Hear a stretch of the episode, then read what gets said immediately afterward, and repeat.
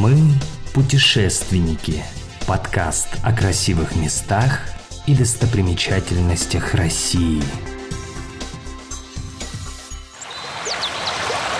Вы слышите эти завораживающие звуки природы? Вот действительно магическое место, где, как по мановению палочки, голова отключается от хаотичных мыслей. Медитирующие люди часто прикладывают усилия, чтобы не думать.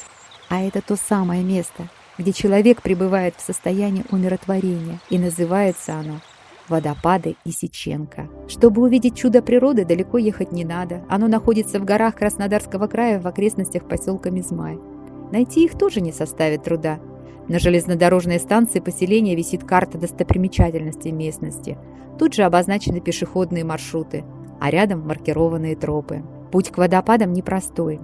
Порой приходится подниматься почти по вертикальному склону, но это недолго. Пройти придется всего-то около 700 метров.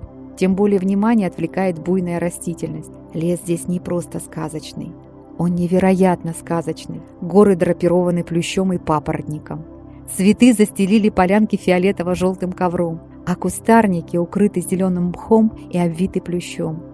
Рядом по камням бежит вприпрыжку река Курджипс. Вскоре она спрячется в каньон. Зрелище очень завораживающее. Но главная интрига ждет впереди. Усиливается шум падающей воды и появляется первый водопад. Его удобнее наблюдать издалека, с другой стороны реки.